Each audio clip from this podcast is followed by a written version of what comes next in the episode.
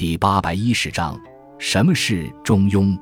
中庸是儒家思想中的一项核心主张，意涵是指两用中，不偏不倚。不过亦无不及，调和折中，恰到好处。《论语·雍也》第六：中庸之为德也，其志矣乎？孔子是将中庸作为最高的道德规范来看待的。《礼记·中庸》在仲尼曰：“君子中庸，小人反中庸。君子之中庸也，君子而时中；小人之反中庸也，小人而无忌惮也。”到了宋代，中庸被特别的强调出来，程颐将《礼记》中的中庸一篇看作是孔门传授心法，阐释说：“不偏之谓中，不义之谓庸。中者。”天下之正道，庸者天下之定理。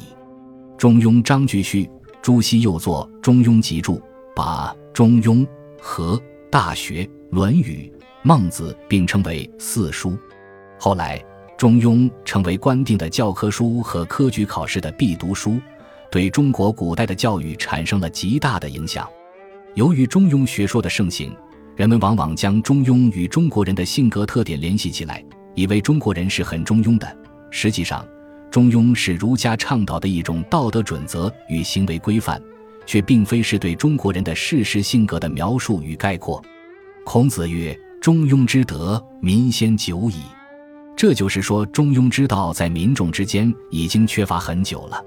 鲁迅曾解释这句话说：“然则圣人为什么大呼中庸呢？曰：这正因为大家并不中庸的缘故。”